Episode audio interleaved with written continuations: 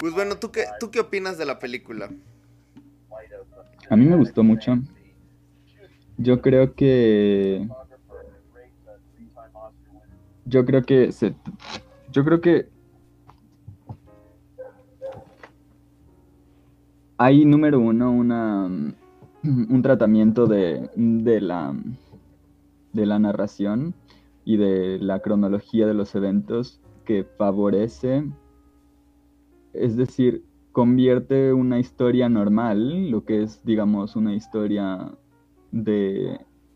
que es, que, o sea, logra hacer que una historia que parece que en el fondo está construida de una manera un poco más realista o más uh, no tan idealizada, logra, siento que logra convertirla en una como en los recuerdos idealizados que uno tiene después de cierto tiempo. Y creo que además, bueno, no solo eso, sino que es que siento que hay varios niveles, siento que hay niveles donde se trata del recuerdo, siento que hay niveles donde se trata más bien de, de, una, de, una, de una narración de, de está bien, luego se pone mal y luego vuelve a estar bien. Y eso mismo se ve en la, por ejemplo, en la fotografía, porque siento... Y, bueno, número, cabe mencionar que creo que esta, esta película es mucho de las sensaciones, es muy de... de... sinestesia es, sí. Es, digo, a fin de cuentas, a través de las imágenes te están trayendo múltiples sensaciones de temperaturas, de texturas, de mm, incluso, sí, incluso un poquito de sabores, olores, ah, porque son imágenes, digo, muy estéticas, pero además que están muy pensadas en lo sensacionalista. En, en un sentido, digo, neutro, no es que sea malo ser sensacionalista, a veces es este, bueno, no es sensacionalista, sino sensitivo, ¿no? Ah, y este, y trae muchos, o sea, se trata mucho, yo creo, no de tanto estar viendo, lo que está pasando, sino de sentir las circunstancias. Y, entonces a través de la cámara me dio la impresión de que en un inicio, cuando se conocen, es todo súper hermoso, súper así sensitivo, de, de, estímulos positivos, pero, o sea, tampoco me acuerdo de la palabra de, de cuando, cuando te super saturas de estímulos sensoriales, ah, pero hay una palabra para eso y este y es como todo positivo, ¿no? Todo maravilloso cuando se enamora del chico y este y las tomas son preciosas. Y conforme va pasando se va perdiendo, se va perdiendo, se va perdiendo hasta que se convierten en tomas de las casas ya casi normales, ¿no? Digo, normales en, el, en términos cinematográficos, sin, sin, enfocar aspectos tan chiquitos como el pasto, el frío, la piel, ¿sabes? Se va como neutralizando, luego conocen a otras personas y es como, ¡pum!, otra vez se emocionan y otra vez muy sensorial y luego se vuelve a ir apagando y entonces empiezan a acordarse de los, de los, de los momentos que pasaron juntos y entonces vuelven a tener las, los recuerdos de estos momentos agradables que tuvieron. Pero a fin de cuentas siento que todo es como un recuerdo, todo es como un... escenas del momento. No te quieren contar tanto una historia de la vida real, sino una historia emocional introspectiva de los personajes.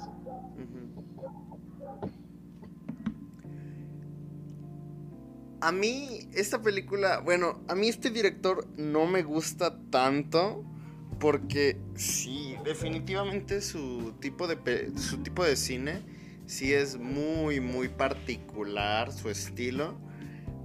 Pero esta película me llamó mucho la atención.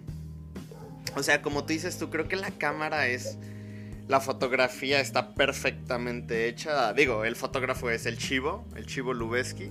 Ah, no manches. Y. O sea, está increíble porque.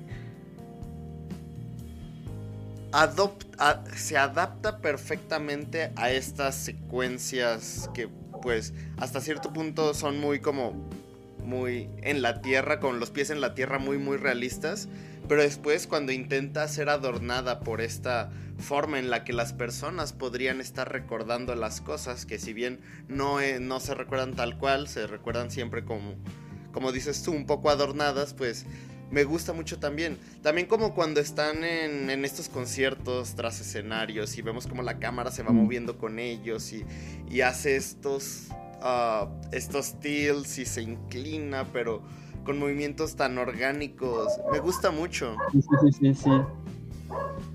Exacto, me, me sorprende. Siento que efectivamente es como un tiene un movimiento de cámaras muy como de aficionado, como de perspectiva aficionada o íntima. Pero al mismo tiempo se ve que está, o sea, sí está cuidado, no es así como casual, ni como los found footage, sino sí está cuidado y sí está pensado, no es que no esté trabajado, simplemente en el, en el trabajo se incluyó considerar que sea un poco como casual, como imitando casual. Pero obviamente la cámara pues es súper mega profesional, tiene un rango dinámico súper amplio, o sea, está muy cañona la cámara. Pero... Pero sí, yo también me di cuenta de, de esa característica. Sí, o sea, como dices tú, no es como un fan footage, pero ¿sí está bien dicho fan footage? Suena medio ah. extraña la pronunciación del footage. Suena como un queso que, le, podría, que le pondría a las Bueno, en inglés depende. En inglés es que incluso Se, me hace, se me hace que viene del francés, entonces yo creo que sí es footage. Oh. se me hace que viene del francés. Pero en inglés es footage. Ah, fan footage. Mejor, mejor. Bueno, como el fan footage, pero porque no tiene esta cámara pues en mano, sino eh, emula los movimientos, ah, se adapta perfectamente al estilo que más que nada no solo al estilo cinematográfico, sino a cómo sería verlo desde los ojos, desde la perspectiva de una persona en esa situación. Y también dándote como el enfoque que ellos tienen, ¿no? O sea, los detalles que ellos están sintiendo, que a lo mejor no están viendo, pero que los están sintiendo. Entonces la cámara como que tiene que compensar porque por el hecho de que tú no estás ahí. Entonces tiene que transmitirte todas las sensaciones solo a través de la vista. Sí, ay, sí, pues porque eso es algo muy complicado, porque transmitir sensaciones a través de solo mostrar algo es algo complejísimo. Pero pues lo logra muy bien. Sí. Me gusta también que también que la historia se toma su tiempo realmente para todo, porque podría ser considerada un poco lenta, pero o sea, básicamente está como amoldando el terreno para que conozcamos la situación, los personajes, el tipo de relación, el tipo de personalidad, porque a fin de cuentas todo este triángulo, bueno, sí, triángulo amoroso es lo que, pues sí, termina siendo como lo que va moviendo todo. Sí, yo creo que, es que sí, es, es efectivamente, es que siento, justo estaba pensando al final de la película, me gusta mucho la manera en que transmiten los recuerdos ah, en gran cantidad, porque te da la sensación de que realmente...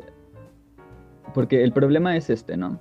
Tú, ellos lo que, lo que necesitan es, y que además contribuye a la longitud de la película, el problema que ellos tienen es que necesitan darte muchas tomas ah, que transmitan una, una, cantidad, como dijimos, de información sensorial muy grande. O sea, necesitan muchas tomas, necesita necesita cada una de esas tomas su tiempo. Además, también necesitas desarrollar, como dices, la relación de los personajes y, los, el carácter de cada uno de ellos. Ah, pero también necesitas, uh, justo, o sea, eso, lo de las relaciones. Y lo logran siento que logran construir una, una relación o los recuerdos de una relación en el sentido de que te, da la sensación de que pasó mucho tiempo, de que realmente ellos estuvieron juntos mucho tiempo y que tuvieron muchas experiencias, pero a través de estas tomas tan buenas y de, de la cantidad de recuerdos tan positivos, tan padres, porque la verdad es que es, o sea, es un despliegue de, de como le dirían en inglés, creo que le, creo que le dirían wholesomeness, de sentirte bien, de la luz, el calorcito, el agua, la alberca, el árbol precioso, los conciertos con Red Hot Chili Peppers. Es como, wow, o sea, es grandioso, ¿no? Luego tienes tus desmadres, pero. Pero. Te transmiten todo esto en cantidad y en calidad. Y entonces tú sientes realmente que es una relación que ha durado mucho tiempo, pero de la que tienes recuerdos, o sea, que pasaron muchas cosas y la que tienen recuerdos muy profundos, muy arraigados. Y creo que a esto contribuye también la cantidad increíble de, de, de, escenarios. O sea, es uno tras otro, tras otro, tras otro, tras otro. Porque incluso llegas a hartarte de los, por ejemplo, de la casa con, con el árbol, esta casa inicial donde le dice que lleva dos semanas y que tiene el árbol y es como, otra vez esta casa, otra vez. Se siente, no sé, esa como que de inicio te gusta mucho y luego ya te vas hartando y cambian y empiezan a cambiar de casas, de departamentos. Entonces sí, o sea, me, me gusta mucho eso, que es larga con... Parece que no tiene propósito, pero es que es necesario. O sea, si no fuera tan larga, no se sentiría, no, no, podrías empatizar tanto con, la situación. Y, y, lo van aligerando metiendo diferentes lugares. Hola Omar. O Marcelo. ¿Cómo, ¿Cómo te llamamos? Omar o Marcelo, cualquiera. Ah, ok. ¿Cómo estás? Bien, buenas noches. Buenas noches. Somos pocos. ¿Cuántos somos? ¿Dos? ¿Tres? Tres. sí. ¿Quién propuso la película? la propuso Gabriel, pero Gabriel tiene problemas de internet y no pudo estar. Qué bacana. Ya. Bueno, la película mm, la he visto anteayer y me pareció buena, pero un poquito difícil de entender para mí estaba medio que la fotografía sí te impacta, es muy bonita la fotografía, pero en cuanto al guion creo que me perdí a ratos porque no la pude ver de corrido, la vi en partes partes y, tenía que volver atrás y volver a verla qué, qué estaba pasando de nuevo. Creo que es una historia de romance, le hice parecer a La La Land, pero un poquito más ah, real, ¿no? no tan, no tan cursi. De hecho, eso. Justo yo tenía el comentario de que esta es mi versión de La La Land. Sí, es, es como su, su parte oscura de La La Land. Pues más o menos. La La Land es muy... Dale, dale. Sí, seguimos. Bueno. Dale, Carlos yo iba, o sea, lo que yo iba a decir era nada más que La La Land, siento que no me gusta cómo termina, o sea, termina como en sí, van a luchar por sus sueños y serán famosos. Pero me gusta que esta diga como, pues, no es necesario, o sea, no me quiero ir a pelear y acabar con todo solo para ser famoso por el mero objetivo de ser famoso o sea, podemos vivir juntos y, tener una vida sencilla sin, sin expectativas hollywoodenses, ¿no? Este... Sí, eso precisamente, sí.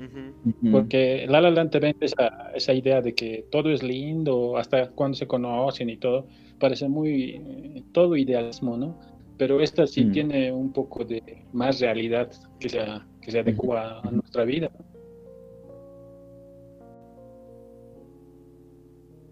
Sí, sí, sí. Yo estoy más, yo me, yo me identifico mucho más con esta película que con La La Land, pero sí son parecidas. Porque al final como que sus carreras... Incluso hay un momento en el que él, ella creo que le está contando que Michael Fassbender le hizo una propuesta de contrato. Nada más que es que nunca se dicen nada, solo se ven las, solo se ven las consecuencias, casi, o sea, nada, casi no hay diálogos que expliquen cosas, casi solo son las memorias como importantes. Entonces le está explicando, según yo es lo que le está explicando, y, y, él le dice, sí, no te preocupes, o sea, no, esto no, porque ya se pelearon, ¿no? Ryan Gosling y Michael Fassbender ya se pelearon, y le dice, sí, no, esto no, te, no tendría que afectar tu, y creo que le va a decir tu carrera, pero luego le dice, no, esto no tendría que afectarte a ti. Perdón. Sí. Yo le siento como La La Land dramática. sí. La La Land, pero es comedia, ¿no? Es comedia musical. Más o menos.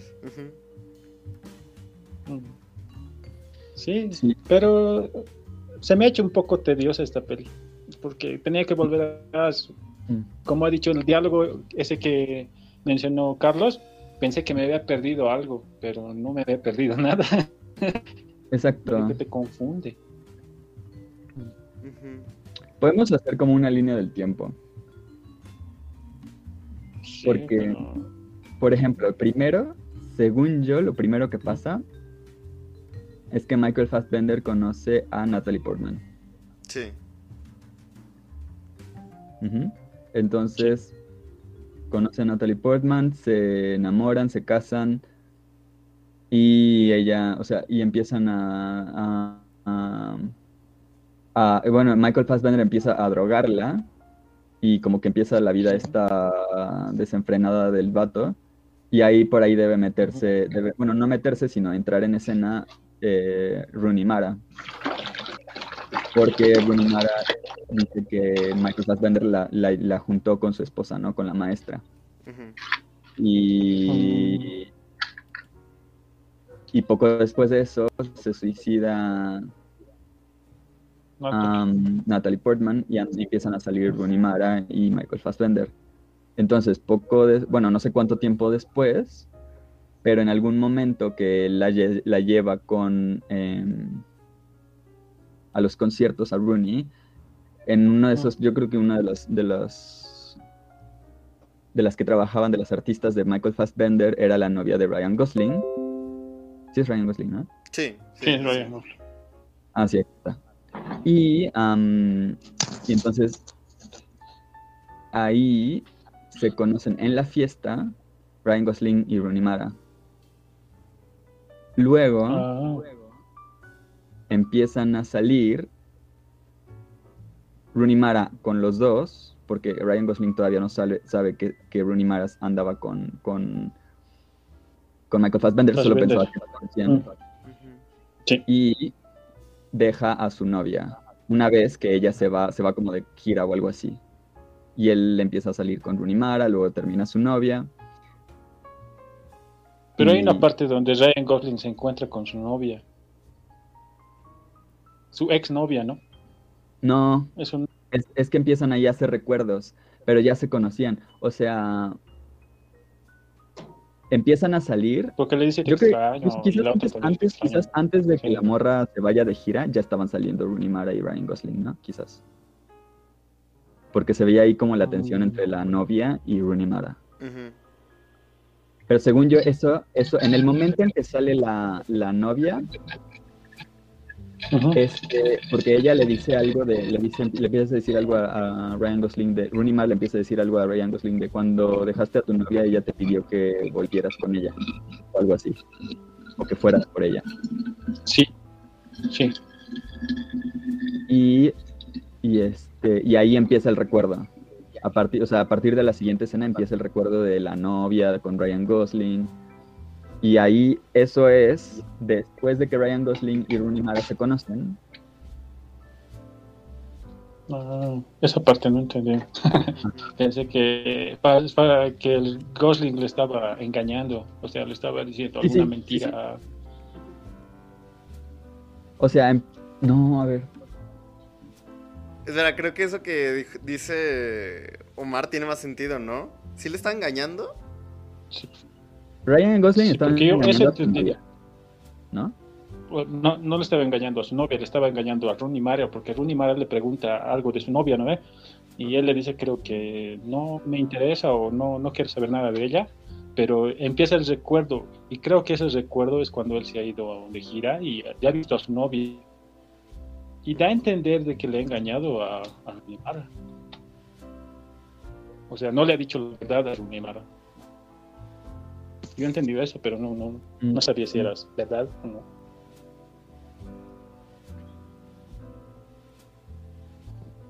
Es que sí está raro porque Ryan Gosling se le acerca a Rooney Mara como cuando se conocen en la fiesta, que es como de las primeras escenas, como si no tuvieran novia.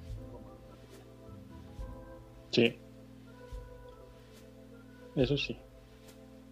Sí, porque sí. Si se está haciendo hablar de líneas del entonces es buena. Exacto. sí, porque... Bueno, ya no, ahí ya me quedó claro. Ya no me quedó claro, pero después de eso, quizás aún cuando todavía salía con su novia Ryan Gosling, Michael Fassbender le ofrece un contrato. Sí. Y ya se hacen colegas. Y Rooney Mara poco después, y bueno, ya empiezan que están... los problemas ya que, ya que están saliendo poco después, Rooney Mara le dice no confíes en él y no sé qué. Entonces, después se pelean, ya es, ya creo que ya es como muy... Se pelean Michael Fassbender y Ryan Gosling. Luego Michael Fassbender le ofrece a Rooney Mara un contrato y se pelean Rooney Mara y Ryan Gosling. Sí, esa parte sí entendí. Y conoce a la chica lesbiana, ¿no? La, nueva novia de, Ryan es Kate Blanchett. Bueno, la amante de Ryan, no sé qué sean, pero es Kate Blanchett. Es Kate Blanchett.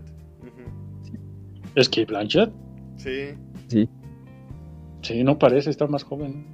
Y luego Rooney Mara sale con la. No, no, la nueva novia, la. la... Ah, bueno, sí sabes cuál, la, la, la multimillonario, no sé, la que es súper acaudalada. Que vive como en una casa en un lago. Sí, sí, sí, sí. Y, hay una parte, hay una parte donde está la supuesta Kate Blanche está y se enoja porque algo le dice una acompañante. Están cenando, están almorzando entre tres. Esa es la mamá es que era la mamá de Ryan Gosling. ah. Pero yo tampoco sé qué le dijo. La mamá de Ryan Gosling está un poquito mal de la mente, ¿no? O algo así. Sí. ¿Entendés? Sí, sí, Algo así que se estaba volviendo loca. Ah. ah. Sí, sí. Ah, ya. Esa parte me perdí también. ¿Y... qué tal las actuaciones? Pues a mí me gustan. A mí me gusta mucho Rooney Mara y los personajes que interpreta porque me, o sea, no se me identifico mucho con esos personajes.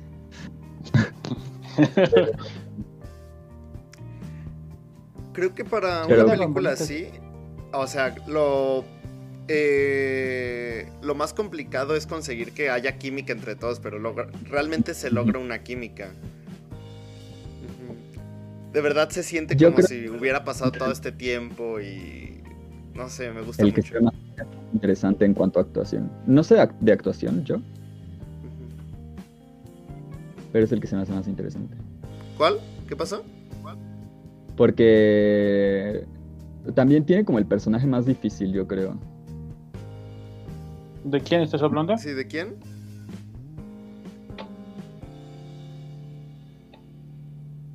Carlos. Ay, Carlos, no nos dejes así. ¿De quién? Creo que, que dijo Kate Blanche. no, estoy seguro de que dijo Fassbender. Para mí Fassbender es el más complicado. Bueno, el más complejo. ¿De quién estabas hablando? Ah. ah, me fui, me fui, de plano. Sí. Sí, te fuiste un rato. Sí, que Michael Fassbender se me hace el más, el personaje más complejo y más complicado de interpretar. Porque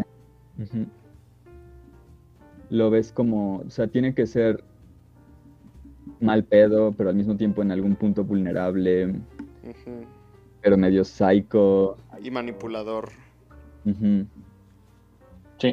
o sea, Rooney Mara solo tiene que ser Rooney Mara, Ryan Gosling solo tiene que ser Ryan Gosling. Ajá. Debe ser su personaje de La La Land en, triste.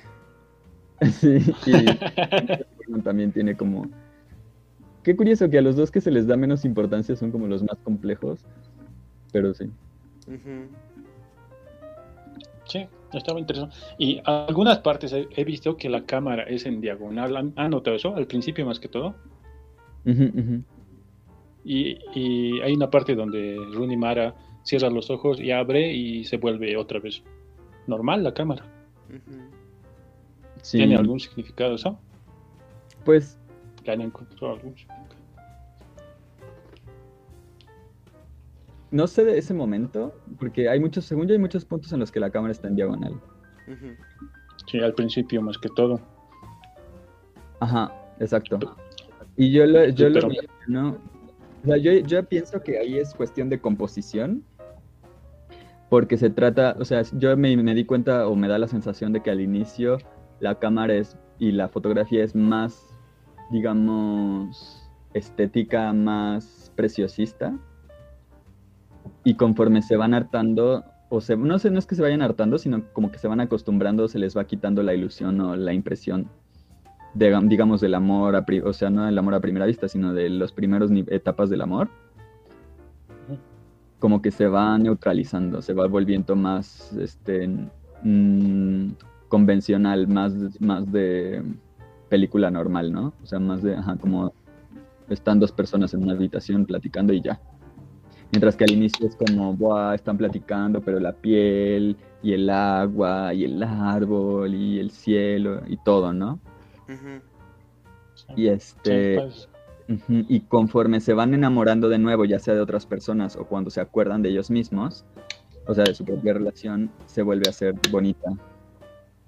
Se, recupera como esa, llamemos la magia que se tenía al inicio. Ajá, porque... Esa es la interpretación que yo le di. Se centra en embellecer tanto como todas esas actividades mundanas hasta que se vuelve tan repetitivo que, pues, terminan siendo eso, actividades tan cotidianas que, pues, es como, ah, ya. Pero vuelven a encontrar algo que les, que los hace, pues, apreciarlas y volvemos a lo mismo. Se repite como este, este ciclo. Sí. Sí. Porque... En el documental también vi que los directores a veces mueven la cámara porque eso representa desorden. Y cuando la ponen en, mm, normal, se, es cuando es el orden, ¿no? O sea, cuando está todo en caos, la ponen en diagonal o en cualquier otra, otra dirección. No sé en qué documental he visto eso, pero lo he visto. es, es, es este, cierto. Pero todas las cosas pueden significar más, o sea, pueden adquirir nuevos significados. Pero de todas formas yo creo que tiene algo de, de cierto esta interpretación de que es desorden, porque al inicio ya el monólogo, el monólogo de Rooney es como, ah, yo quería experiencia y pensaba que cualquier experiencia era mejor que ninguna experiencia y tal, ¿no? O sea, como que estaba viviendo una vida ella pensaba que era lo que tenía que vivir, que tenía que ser desordenada, impulsiva. Eh, en realidad, bueno, no parece, o sea, no creo que haya sido mala. Quizás podríamos entender que se metió con una, una persona un poco o sea, no mala, pero peligrosa. O sea, en situaciones peligrosas, ¿no? Quizás sí, tóxica, sí podría ser. Pero, pero que sí, o sea, era, al principio la vida de Rooney Mara, digamos, era medio desordenada. O estaba desorientada. Y al final, porque al, al final siguen siendo muy preciosas las tomas, pero incluso si, yo recuerdo mucho esta cuando Ryan Gosling se tira en el campo, que está trabajando como, como albañil o algo así, y ya se tira en el campo al final del día. Y esa sí, sí, sí que es muy, muy simétrica, ¿no? Muy, no en diagonal, muy balanceada, balanceada. Entonces, y pero sigue siendo preciosa. Entonces yo creo que es, sí tiene que implicar un poco de desorden esa diagonal al inicio. Porque al final sigue siendo hermosa, pero ya no está en desequilibrio. O sea, empieza como un... Está, o sea, es como idealista, pero, pues, pero mm, desbalanceado, o, mejor dicho, inestable.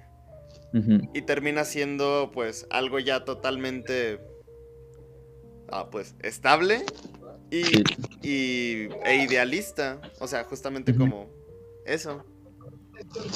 Mm. Sí. Yo creo que es una etapa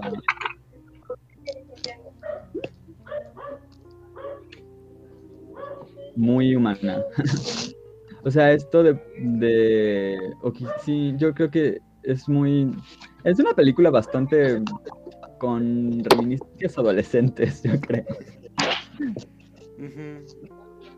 Ah, pero está bien porque yo creo que es, bastante humano esta sensación de tengo que hacer algo, tengo que cambiar radicalmente para que me pasen cosas o, tengo que apreciar lo que tengo. Tengo que encontrar algo, buscar sentido, lo que sea. Sí, sí, que estás, exacto, que estás buscando sentido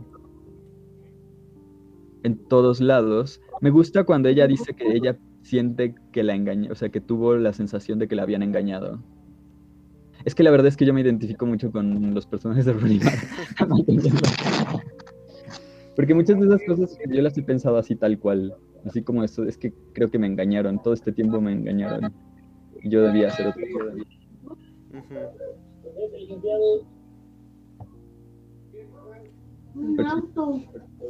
¿Qué otras películas de Rooney Mara has visto? El Dragón Historia de Fantasmas. ¿Cuál? dijiste primero? La chica del dragón tatuado. Ah, ok. Historia de Fantasmas. Y hace rato después de ver esta me puse a ver también la de... Ah, bueno, está la otra con Kate Blanchett. Ajá. La de... Ay, donde son lesbianas. Ajá. Y... No me acuerdo el nombre. Y hace rato en Netflix me puse a ver la de, Discovery. Ah, esa está muy buena. Sí, sí, me gustó mucho, sobre todo al final. Sobre todo el o sea, la revelación final me gustó mucho, mucho. Sí. No sé si alguna más, pero esas son las, las que recuerdo. Sí. Aunque conmigo, a mí me pasa algo muy raro con Rooney Mara porque siempre que intento pensar en ella, pienso inmediatamente en Lily Collins. Y es como, ¡ay! Ah, sí, de hecho, si buscas, si buscas Rooney Mara en Netflix, aparece la de Hasta los huesos. Hasta los huesos, ajá. es que son muy parecidas. O sea, creo que sale más. La relacionan más con Lily Collins que con su hermana Kate Mara. Mm, no, yo sí. Suelo pensar más en Kate Mara. ¿Que Kate Mara sale en Superman? No. Sale en Los Cuatro Fantásticos. Ah. Y en Star Trek. Y en House of Cards. ah, en House of Cards. Pero, pues, o sea, Rooney Mara sí ya tiene como este arquetipo de personaje establecido donde va a trabajar me gustaría que fuera un poco más experimental sobre los roles que, busca. En, en, The Discovery es un poco diferente. Bueno, sí. Pero sí, efectivamente. Sí. es como. Es, como.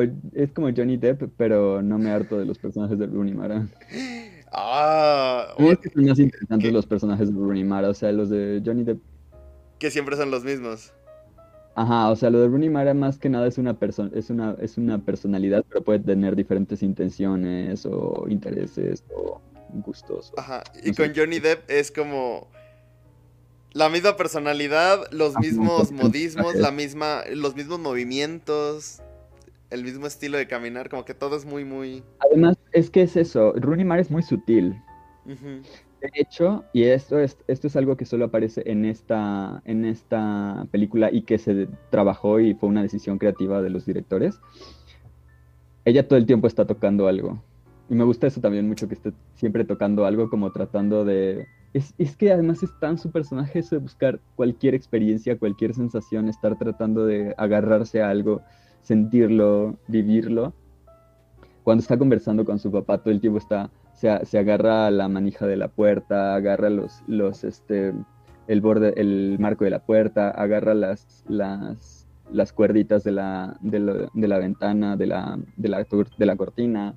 Todo el tiempo está agarrando algo, todo el tiempo está tocando algo. O sea, y como que tiene que pasar de una a otra cosa porque si no se agarra como que no, no puede. No me había dado cuenta de eso. O sea, sí noté que sí tocaba las cosas, pero no noté que realmente toda la película estuviera haciendo eso. Quiero volverla a ver. Las manos Ajá. o su ropa agarra algo que esté por ahí. Oh, no, no me di cuenta de eso. Y le agarra el pelo a los vatos, el cuello. De hecho, ahora que estábamos hablando de eso, creo que también Ryan Gosling sí está como que muy. Muy encasillado también en ese tipo de papeles. ¿De galanes softboy? Eh, sí, como de este chico, de este chico lindo, eh, un poco inocente, pero al mismo tiempo muy firme y algo así. O sea, creo que ya lo hemos visto así en muchas películas. O sea, seguro de sí mismo, pero al mismo tiempo muy sensible. Es como... También está muy encasillado en eso. Y Natalie Portman, pues igual. Bueno, Natalie Portman es, la, es como en cualquier otra comedia de Natalie Portman. ¿Cómo? Como que esta chica medio... Ah, es que no quiero decir intrascendente, pero... no, perdón, Natalie Portman. O naive, así como, como, como mm, casual o inocente. Ajá, más o menos. Que está como medio nomás por ahí, como estar por de estoy ah, ¿cómo decirlo? ¿Cómo que, como otra película te refieres? Porque por ejemplo en Closer nada que ver. Ah, no, pero es que esa, no, es una, esa no es una comedia. ¿O cuáles son las comedias? Ah, pues, por ejemplo, la de. Ay. Ay, la de. Es que tiene una comedia que es exactamente igual a otra. No me acuerdo si es con Justin Timberlake. Quizás no, quizás no, he visto comedias de Natalie Portman. Ajá, no, sí tiene varias. Tiene esa de Justin Timberlake que es como de. Mm. Ay, si era Justin Timberlake. Sí, sí, sí. Porque creo que me acuerdo que. Ah, creo que hasta te lo resumo. Tiene un video de esas dos películas que son exactamente la misma. Que una es con Mila Kunis y Ashton Kutcher. Y la otra es con Justin Timberlake y Natalie Portman. O capaz que es Mila Kunis y Justin Timberlake y Ashton Kutcher. Natalie, Portman sale en París, te amo, ¿no? Sí. Ah, también esa. París te amo. Ah, no. Sí, te amo. ¿No es desde Roma con amor? No, en París te amo tiene un corto. A ver, a ver, a ver. Creo que también salen. Bueno, aquí dice que también salen Te amo en Nueva York. A ver, vamos a ver su filmografía.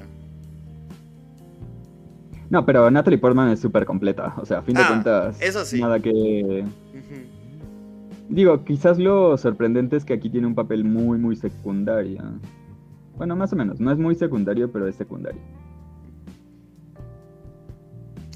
Ay, Pero me gustó mucho cómo está hecho. O sea, me gustó como.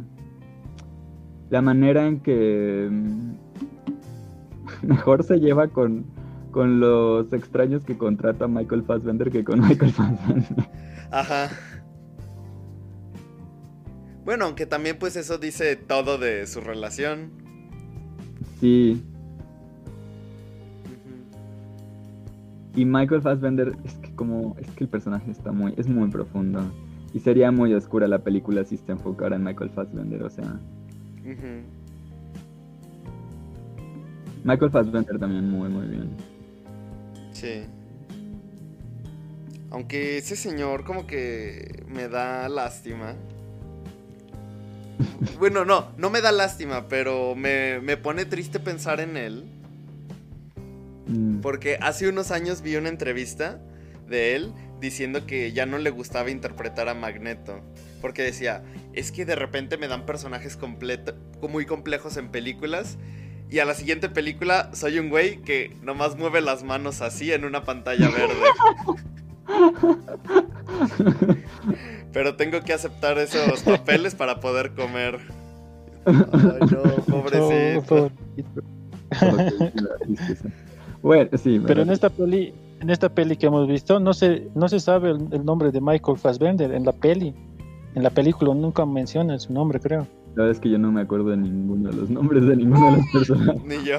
Para mí se me de Rooney Mara, Natalie Portman y Pero de él no se, no, se te menciona el nombre, no, nunca le dicen de su nombre. No, creo que no. Sí, es raro. Creo que igual al ser tan poderoso no necesitan mencionarlo por su nombre porque ya se sabe quién es él o algo así. Es como Tal vez. Tiene, cierto estatus. Ah, Rooney Mara es Faye. Ryan Gosling es Vivi. Natalie Portman es Rosa. Michael Fassbender es Cook, pero sí yo creo que nunca lo. Kate Blanchett es Amanda. Bueno, no se pronuncia Faye, bueno, la pronuncian como Faye. No me acordaba. Tienen, sí, tienen nombres, pero nunca los dicen. Bueno, el de Faye sí, el de Faye sí. Brian Gosling parece que ni tiene nombre porque es Bibi. O sea, una B y una V. Ese es su nombre. Y salen los Red Hot Chili Peppers. Ajá. Ah, sí. Hay muchos cameos de, de varios músicos. Está increíble. También la música me gustó mucho. Sí. También muy sutil, por cierto. ¿Sale Benicio del Toro? No. A lo mejor es como productor o algo así. A ver, a ver.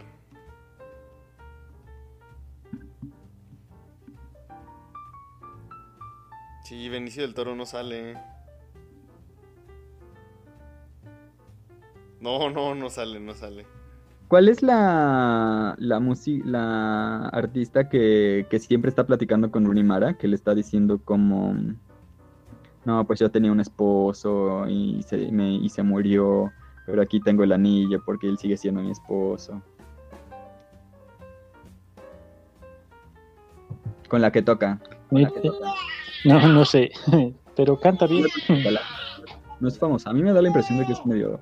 No era esta. Ah, espera, espera, es que. Ay, es que me, distraje porque. Ay, creo que Benicio del Toro sí tiene un cameo y Christian Bale también.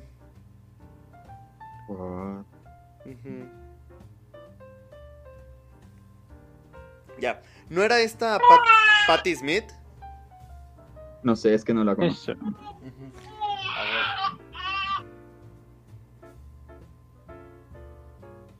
¿A ver? sí, creo que sí, ¿eh? Sí, era Pat Smith. Sí, era. Pero me quedé pensando porque aquí dice que aparece Christian Bale también y es como, achis, achis, achis. No, no me acuerdo.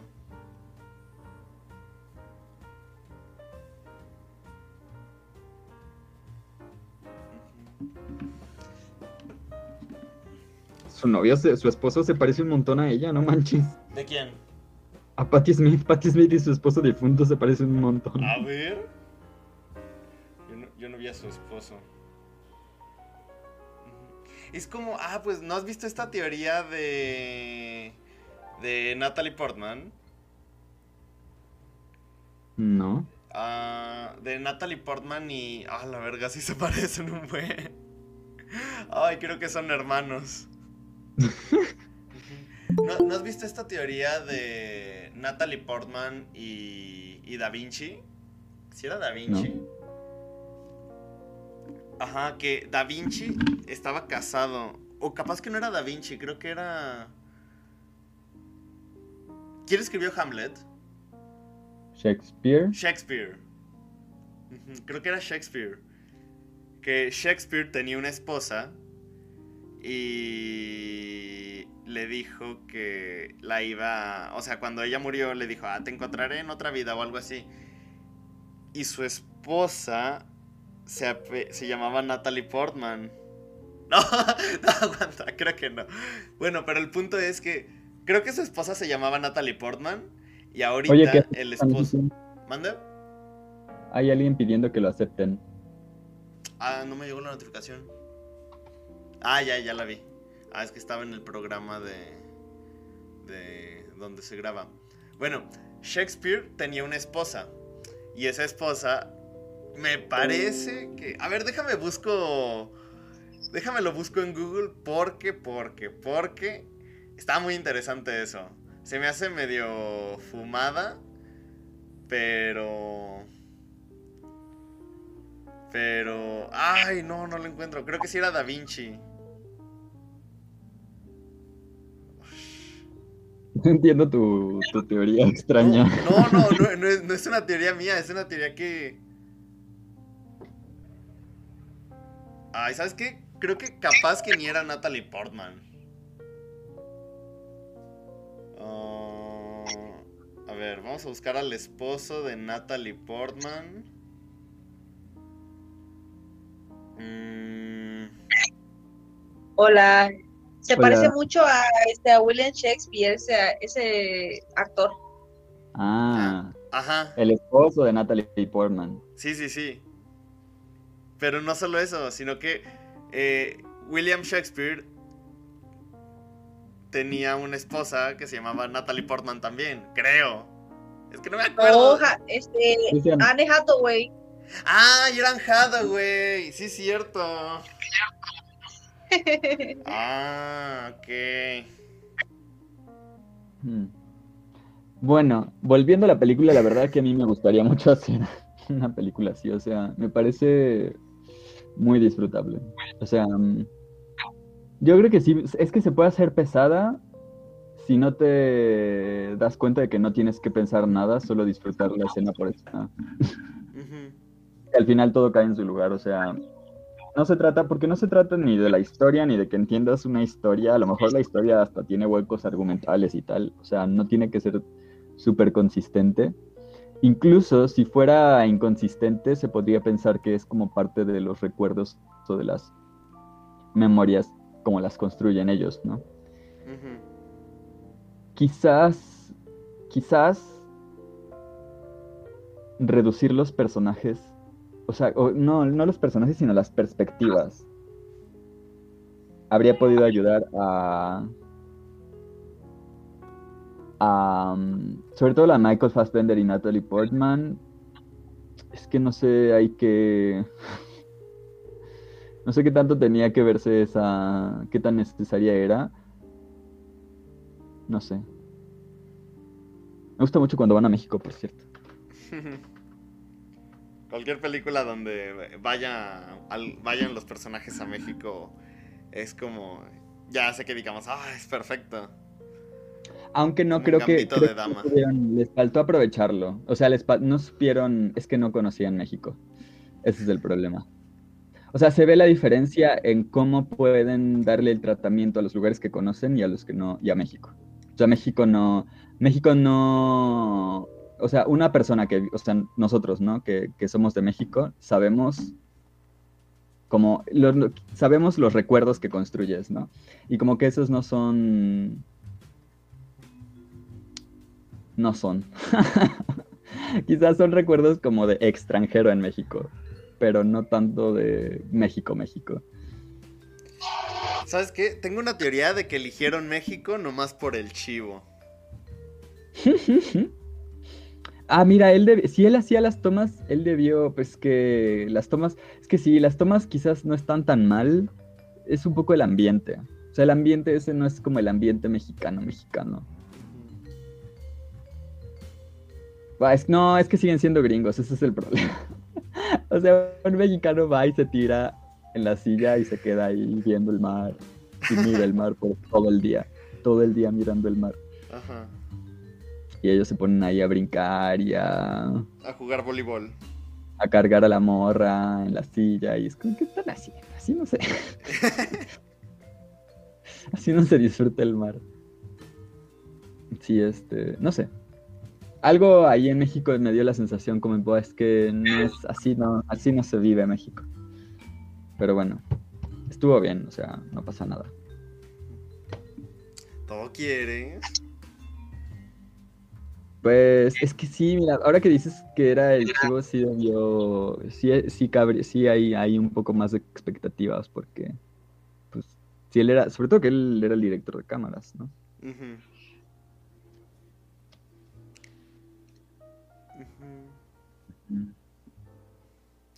Pero bueno, yo la disfruté mucho. Creo que sí es de los mejores trabajos que ha hecho el Chivo. De hecho, creo que es la segunda película que tiene junto con este director. Tiene esta y la otra es la de El árbol de la vida con Brad Pitt. Que, bueno, a mí el árbol de la vida sí no me gusta para nada. Pero creo que es lo mismo. o sea, son muy, muy, muy parecidas. Tiene, pues Terrence Malick sí tiene ya definido su, su sello. Su sello autoral, su forma de contar historias. Y. Mm. Y el chivo también, o sea, es que. Bueno, no. Es que con el chivo es más complicado. Porque su manejo de cámara es muy cambiante. Bueno, como decíamos la otra vez, es muy latino, es muy de cine latino esto, estos close-ups y cuadros muy cerrados de la piel, de las manos y de los rostros. Es muy, muy íntima la cámara, o sea, la tienes encima, yo me imagino, para hacer esas tomas. Entonces, a mí sí me parece, sí, yo creo que sí podríamos decir que es una, quizás no del cine latinoamericano, o sea, no es una, no es una, no es, no, no creo que sea una invención del cine latinoamericano, pero sí es una elección creativa como que les suele gustar a los directores latinoamericanos, más que a los gringos. Como, quizás tiene que ver con la con los límites del espacio personal. porque sí, o sea, quizás quizás tiene que ver con eso, porque en pocas, o sea, siento que es Francia, Latinoamérica, Y sí, bueno, quizás España y, o sea, como los latinos en el mundo, ¿no? O sea, me refiero a los, los, a los, los romanos, ¿no? O sea, los, o sea, sí, pues no sé, lo de la cultura latina. No, no, no toda la occidental, porque siento un poco que en Estados Unidos y en Canadá no se hace tanto, que los, los eslavos tampoco lo hacen tanto. Siento, quizás ellos un poquito más, pero siento que tampoco mucho. O sea, por la película esta que vimos de los de bueno, no, no es, no es, no es, no es eslávica, la de la de ¿La de mandarinas? Georgia. Exacto, pero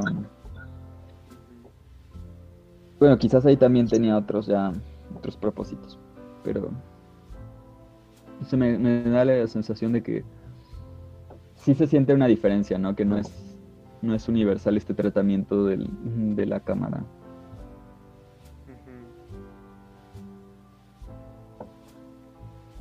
A mí, a mí me gusta mucho, porque eh, me gusta que las películas sean sensoriales.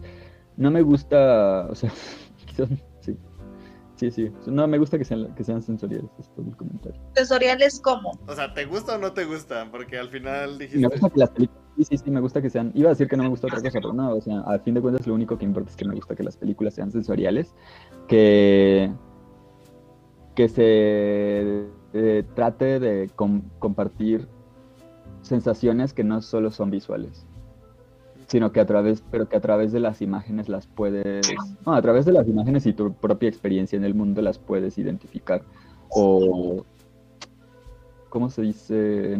¿Cuál es la palabra? Evocar, o sea, que evocan sensaciones, aunque no sean visuales. O sea, no sé, las, las mañanas que... Un ejemplo de una las mañanas que salen en esta película, sobre las del árbol, por ejemplo, que, son muy frías, pero que sabes que está saliendo el sol, entonces el sol se ve muy cálido y, la sombra muy fría. O cuando van en el coche con el viento y la, y la piel que la toman, o sea, con, el sol en la, en la, en la piel y que la toman de tan cerca que se ve como la sombra de los vellitos, ¿no? La textura. Ajá la, ajá, la textura y la luz. ¿Sabes? Con todo esto que estás mencionando, lo que más se me viene a la mente son todos estos videos de stock que utiliza Jason Silva para pues, sus videos. Sí, sí, eso también. También me gustan muchos esos, pero, pero efectivamente es una cosa que no cuesta tanto trabajo hacer. Está estudiada y además en mercadotecnia se usa mucho. Pero no, no, por eso decía que no, no es Ah, no tiene que ser malo, porque yo creo que sí existe. Bueno, yo sí tengo un poco esta teoría de que se pueden hacer tomas muy atractivas, muy agradables, sin pensarle tanto tampoco. Pero yo creo que aquí no solo se trata de las tomas, sino del significado que tienen. O sea, se por, un, por una razón y con un propósito.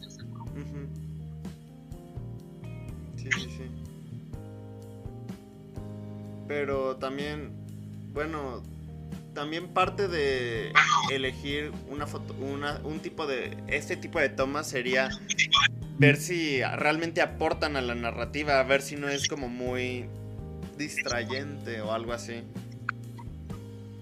Sí, por ejemplo en Transformers, Transformers es muy, oh, así.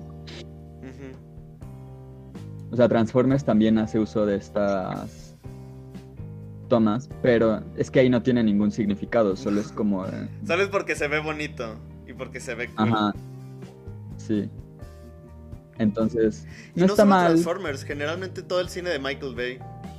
Sí, porque de hecho Michael Bay venía de, de hacer comerciales. Ajá.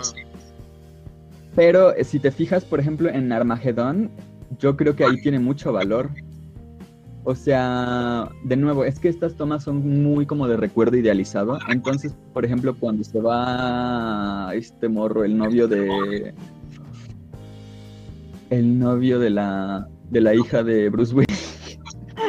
son todos famosos y no me acuerdo de ninguno. Ella es la, eh, Liv Tyler, la hija de Steven Tyler. De Ándale. Ay, que además empieza ahí la, la canción de Aerosmith. De. Ok, y ahí está muy bien porque se va a ir y entonces queda, te queda esa imagen preciosa y que a nadie se le olvida esa imagen. Yo creo que es la imagen más, incluso más que cuando los astronautas están saliendo y caminando a, la, a, la, nave, es la más memorable de, toda la película. Y se te queda y lo tienes como un recuerdo y además estás, y, estás en la, y luego estás en la, bueno, el morro está en la, en la, en la, en el peligro de no volver a verla nunca más. Entonces ese recuerdo realmente ahí, esa toma es muy valiosa, muy, muy, muy valiosa, porque toda la película la tienes en la mente. es, sí. O sea, realmente esa sola toma te deja muy claro cuáles son las, qué, está en juego para, para, el protagonista el resto de la película. Por ejemplo, la de 27 horas, no sé si la viste. Eh, ah, no, sí, sí, pero ahí no hay nada de eso, ¿no? No, ah, tú hablas mucho de astronáutica, ¿no? Este, la película así de astronautas. La de, ah, la de, ¿cómo se llama? Armagedón. Ah, ok. Es que bueno, me diste una referencia, es como también te quedas pensando en mucho en el protagonista, porque cuando se queda, o sea, la desesperación, no sé si viste esa película, eh, me puso nerviosa cuando la vi en el cine porque obviamente estás como que, oye, te quedas atascado con una piedra y no, te agarra la, desesperación, por ejemplo, la escena de la piedra cuando se la atora, ay, no, te quedas ahí todo el tiempo. Y ahí te queda esa imagen, esa, eh, todo, todo eso en, en tu mente de que pues cómo pudo sobrevivir, cómo pudo arrancarse el brazo, o sea, cómo pues, no, lo siento mucho, pero ni modo, voy a perder un brazo, pero no voy a quedarme aquí para siempre. O sea, te quedas, o sea, ¿qué harías tú, Mora? ¿Qué harías tú, Yubis, en mm. caso de que llegue a pasar esto? Dices, no, dices, qué mal. Pero ahí, ahí está, por, el ejemplo, por ejemplo, en la... Perdón, perdón, perdón. Ajá. Ay, no, si quieres termina tú. bueno, por ejemplo, en la película que se llama Marte, eh, interpretado por Mac Damon, sobre que está pues obviamente mm, atrapado en ese planeta, tienes que estar tú buscando, eh, buscando sí, este, muchas cosas para poder sobrevivir, tanto en cómo tienes esa idea tan brillante de poder tú este, sembrar una papa y en esas papas tú tienes que, no, hombre, como que mm, alimentándote diario, aún así no importa si se te acaban los condimentos, lo que sea, tú haces todo lo posible para poder sobrevivir. En ese caso, cuando quieres ya poder irte al, al espacio, es como que existe una desesperación, ¿no? Típico de un astronauta, ¿no?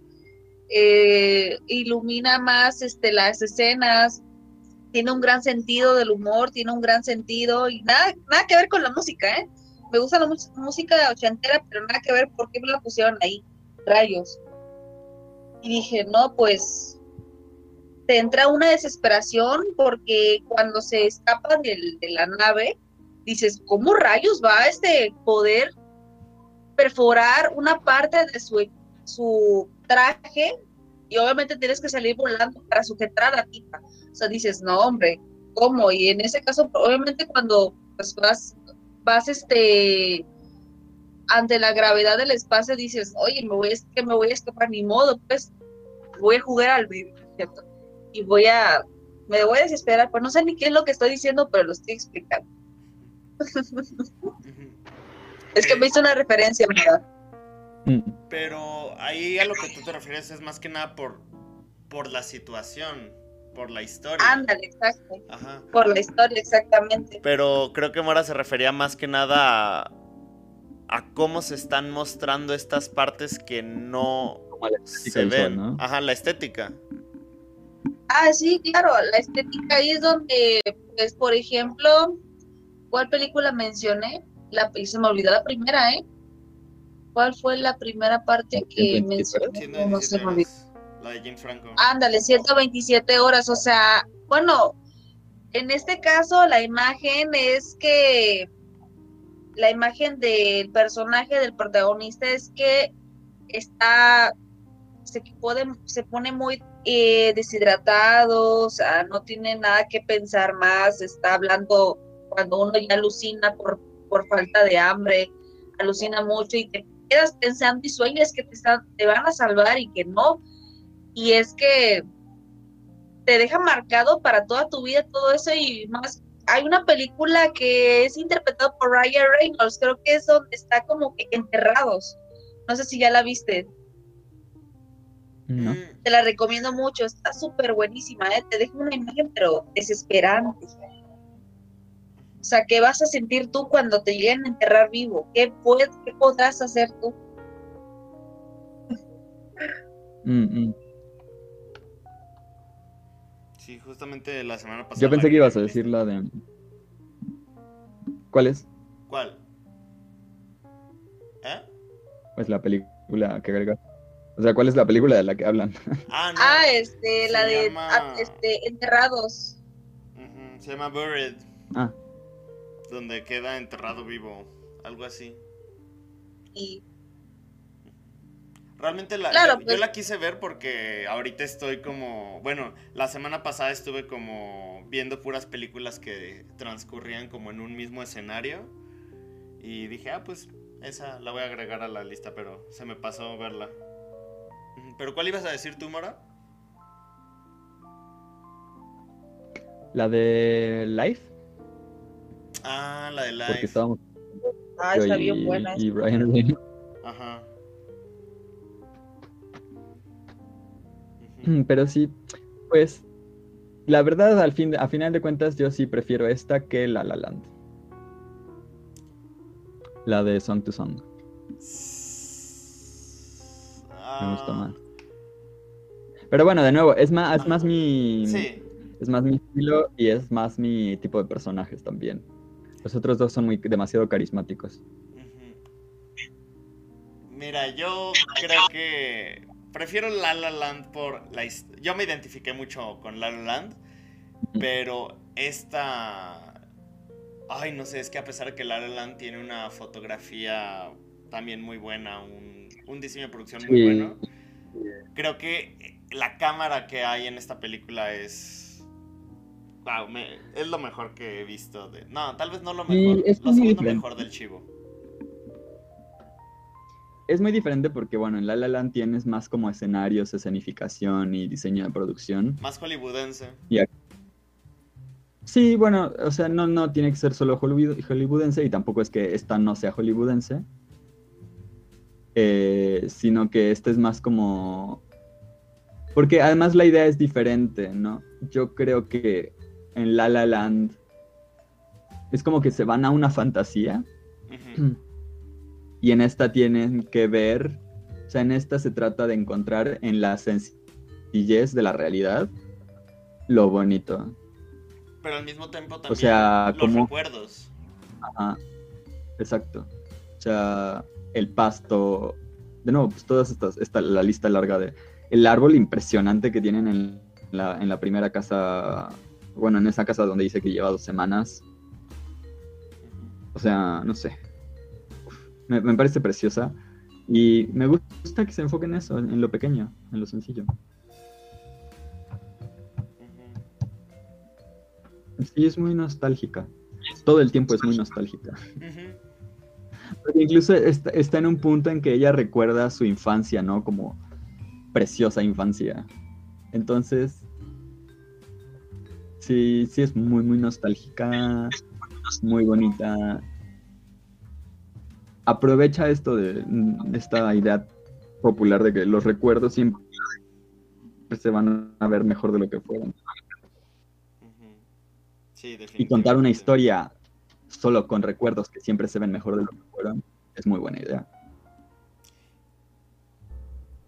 Te va a encantar el árbol de la vida. Me recordaste la película de Tomorrowland. La de Tomorrowland, de George Clooney. Mm, ese yo no, yo, esa no, no la he visto. No la he visto tampoco. No, digo, me recordaste la película, es que como mucha fantasía, o sea, todo por un objeto. Ah, perdón, no quiero hacer spoilers, Yubis. Pero está muy buena la película, se la recomiendo. Me hiciste recordarla, ¿eh? Cuando la vi por Netflix, antes de que la quitaran. Nada más un día, ¿eh? La, vi y ya la quitaron el otro día. Yo no tuve oportunidad de, volverla a ver porque me encantó, me encantó. Y te envían a un mundo de fantasías donde conoces muchas cosas desde las perspectivas de cómo, eh, cómo se iba a destruir el mundo en un futuro, muchas cosas te lo enseñan tanto, todo por un simple objeto de las maravillas del Tomorrowland. Es un mundo, claro, no es como, digamos, ah, pues vives en un paraíso lleno de cosas que tienes que saber, la tecnología, la fantasía, eh, eh, los androides, los cyborgs, todo, como, este, pues vives una vida separada, ¿no? Que al momento que tú te separas de esas fuentes, de esas cosas, pues ya no, pero no dejas de de esa tipo de tecnología que, ah, pues ya lo logré, ya este, de todas formas te van a perseguir. Llegas a conocer a una niña y pues te llegan muchos recuerdos y dices, no, pues por ti creo que fue por algo que llegó, algo hice que, o no sé quién me hizo hacerte conocer, que ya conocí ese tipo de cosas. Y ya conforme lo vaya conociendo, pues los llevó a un lugar donde conoció donde él creció, donde conoció gente así rara. Y ahí como te pones a pensar muchas cosas y dices, no, pues yo quiero vivir mi vida normal, ¿no? O sea, bye bye, adiós, pero ni modo los voy a extrañar. Así como la de Miss Perry, ¿no? que te metes a un bucle y no sé si quedarme ahí o vivir mi vida para siempre. ¿Ese hombre de qué se mantiene ahorita? Mm. George Clooney. Pues sigue siendo actor, nada más que igual, pues como cualquier persona, ¿no? A veces quiere vivir su vida normal. Así. Es que, pues, he visto que, al menos en los últimos No, es director, es una película recientemente que salió en Netflix. Ah, la de Midnight Sky. Bueno, ya empezó como director. Sí. ¿Te, ¿Viste Midnight Sky? ¿Te gustó? Sí, es novato. O sea, es, película de director novato con mucho dinero. Pero me parece eh, una buena película, una buena ópera prima. No, no sobresale ni nada, o sea, como ópera prima para un nuevo director. Para George Clooney me parece bien. O sea, no creo que sea un gran director, pero yo creo que está bien. Porque aparte, bueno, aparte de dirigirla, pues se dirigió a sí mismo. También eso, sobre todo siendo, es que no. Creo que eso está complicado si es no, no sé, No, no sé cuál es el motivo porque Sí, y si es una película tan... Es que es una película larga. Ajá. Yo no creo que sea bueno, o sea, en un cortometraje a lo mejor no hay problema, pero en una película tan larga necesitas mucho, o sea, eso de ser director no puede ser tan sencillo como para que además de ser director puedas actuarlo. O sea, un director tendría que estar poniendo atención a, las escenas, a, los movimientos, a que no fallen las cosas, a que realmente se diga como... Y un actor tendría que estar pensando en, en, su personaje, en, su dicción, en sus posiciones, en su y no creo que una no creo que sea bueno que, que estés en ambos. ¿Viste la película de Argo? Pero yo creo que está bien. Yo ¿Eh? creo que alguien le ayudó. No, creo que no. Eh, creo que no, pero me suena. Fue la ópera prima de Ben Affleck en el. como hace 10 años, fue como en el 2010 o 2011 más o menos también se dirigió a sí mismo. Y está increíble. A mí me gustó mucho. Ya se creen mucho Clean Eastwood, ¿no? no, pues de hecho en general he visto que muchas veces todos estos actores, más que nada lo he visto en televisión, les gusta dar el paso a dirección. Lo vi recientemente en un... Pues es que hoy en la mañana, no, no, no fue hoy en la mañana, no, qué pendejo, hoy en la mañana estaba dormido. Ah, lo vi el otro día, eh, no recuerdo en qué, me parece que fue Breaking Bad, de que este, este señor cuyo nombre no recuerdo, pues de repente un capítulo lo dirigió él y así, y fue como, ah, o sea, y me puse a ver varios casos donde capítulos de series de televisión pues comenzaban a hacer estos terrenos de práctica para que actores pudieran dedicarse a dirigir. Oh.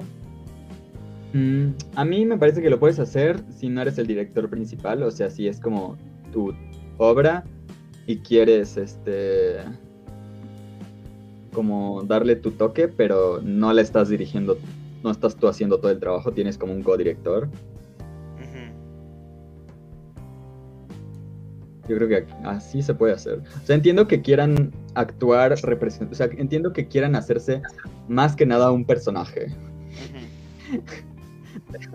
Me imagino que eso es como lo más atractivo para un actor de hacerse director. Porque si realmente solo quisieran ser directores, solo se harían directores. no tendrían que actuarla. De hecho, pero yo me imagino ahí, estar ahí está, por ejemplo, ahí está, por ejemplo, el que ¿Han visto las películas de Iron Man? Ahí está, por ejemplo, el actor es el gordito, el que dirigió primero las películas y también sale, sale actuando también. Y o sea, hizo un gran papel, aparte hizo una excelente película. La dirigió él y la actuó, la actuó también. Aunque él empezó como actor. Ajá, exacto. Y de hecho salió, bueno, sí, salió en una, una escenita de Batman así. Pero igual, este, fui cuando me enteré, dije, oye, pero ese actor no lo, no lo dirigió él, o qué onda, y por qué tiene que, no, no, no, entendí nada, porque uno actúa y a la misma vez dirige, a la, bueno, a la misma vez dirige y actúa, dije, sí se puede, nada más que pues como que tienen que concentrarse, me digo, oye, es que si yo quiero actor, tengo que salir, ahí está, el actor es el, el que sale en sus dos películas, a este, Quentin Tarantino Rebelsier Dogs, creo. Está muy buena la película. Pero sale, está chida, nada más que sale bien poco, no, no actúa muy, muy seguido. Bueno, y ya para, bueno, nada como últimas este, reflexiones sobre la película. Es que, ay, ya no me acuerdo. De... Mm, Ah, ya me acordé. De Natalie Portman, en el, personaje de Natalie Portman. Hay una, no sé si se acuerdan, pero hay una escena antes, casi al inicio, cuando está, después de que, de que Ryan Gosling hace el contrato con Michael Fassbender, bueno, que acuerdan, y después de que um, Rooney Mara, Mara, le dice que no confía en él. Ah, hay una escena donde está, está Ryan Gosling en el sillón y llegan Michael Fassbender y una señora peleándose. Ah, peleándose porque no sé qué le grita a la señora, le dice como eres un monstruo, eres una persona despreciable y no sé qué. Yo había pensado. Bestia. Ajá, algo así. Y también pensé en ese meme cuando Rooney Mara dice I'm a beast. En vez, no sé por qué en vez de decir dice I'm a beast. Y pensé, bestia, bestia. Pero, pero no, me refiero a. Sale una señora. Pensé yo que esa señora que le estaba gritando era Natalie Portman. Cuando, empezó, cuando salió Natalie Portman y empezaron a, con eso que se iban a casar, empecé a pensar, wow, Natalie Portman seguro es la que en la escena donde está Ryan Gosling le grita y se va enojada. Y le dice a Ryan Gosling, porque esa señora le dice a Ryan Gosling, no confíes en este hombre nunca en tu vida. Y, y luego cuando me suicida me cae el 20 de que se me hace que era, no la revisé, pero se me hace que era la mamá. Porque además Michael Fassbender, después de que la morra se suicida, de que Natalie Portman se suicida, se cambia de casa se me hizo un detalle muy cool. Porque. Y ahí tiene sentido que Natalie Portman se haya hecho rubia porque la señora era rubia. Y las confunde, las yo creo. Pero. Sí. Hmm. Sí, sí, me pareció un buen detalle. Y ahí si no, yo creo que ahí si no te habías dado, bueno, no. ahí si no te has dado cuenta de que, de que va fuera de, orden cronológico la película, no te cae el 20 con esa escena. Pero, no sé, no sé, me acordé. Me pareció muy interesante y toda la película lo estuve pensando. Y al final llegué a esa conclusión. ¿Vas a hacer algo ahorita? ¿Yo? Sí, tú. No, cenar supongo. Bueno, le estoy hablando a los espectadores de YouTube. ¿Vas a hacer algo ahorita? No, sí, tú. Ah, para, que, para que ya veas la película que te dije hace dos semanas. ¿Cuál era? La de The Father.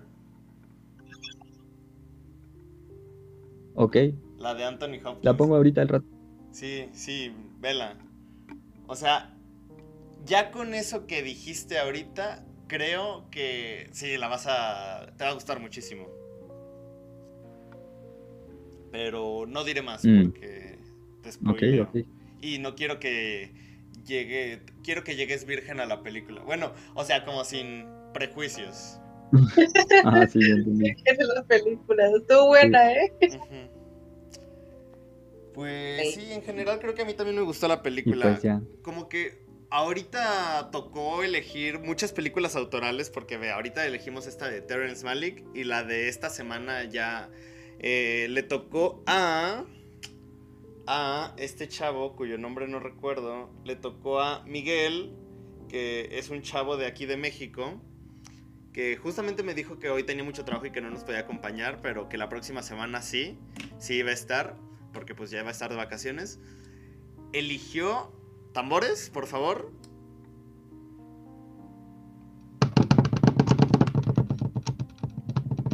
¿No puedes hacer mejor una, un edit de, de tambores? Sí, pero necesito... O comprarte una consola, eso estaría bien.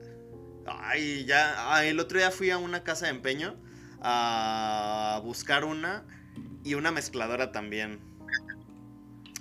Eh, la mezcladora está en 2000, la... La otra... La consola está en 4000. Así que... Pues ya sigo esperando a que, a que algún tío rico se muera y me herede su, su, su, una fortuna. Ajá, o una sugar mommy, lo que sea primero. Pero bueno, la película de la próxima semana es Anticristo. Ah, uy, qué psicos.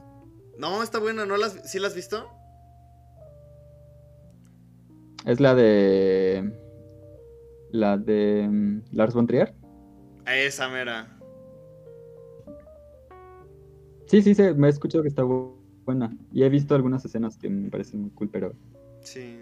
pero La- sí sé que está medio psycho. La primer parte de esta trilogía de la depresión de Lars von Trier, junto a Melancolía y Nymphomaniac. Hmm,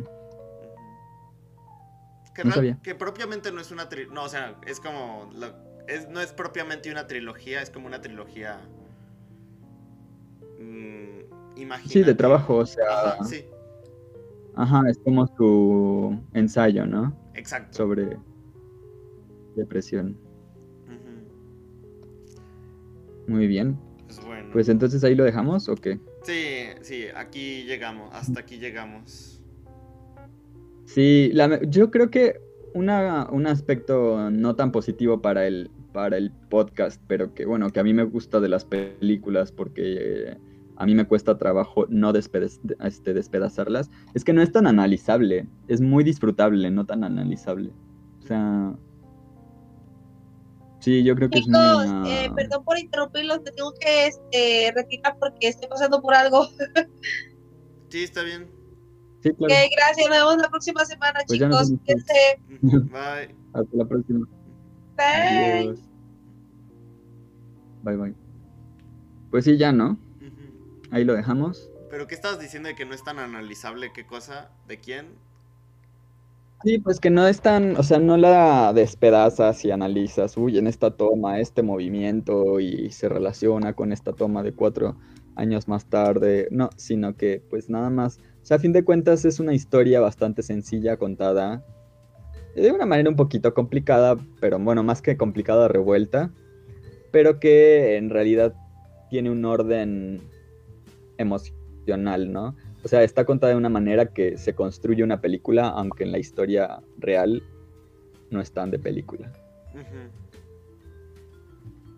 Ok, pues Me gusta, hasta pues. aquí llegamos. Creo que es la primera vez que nos despedimos. Pues sí, Ujú. es verdad. Y ahorita, después Bueno, de tener la ti, grabación, te, quiero te quiero decir algo y te quiero preguntar otra cosa. Ok.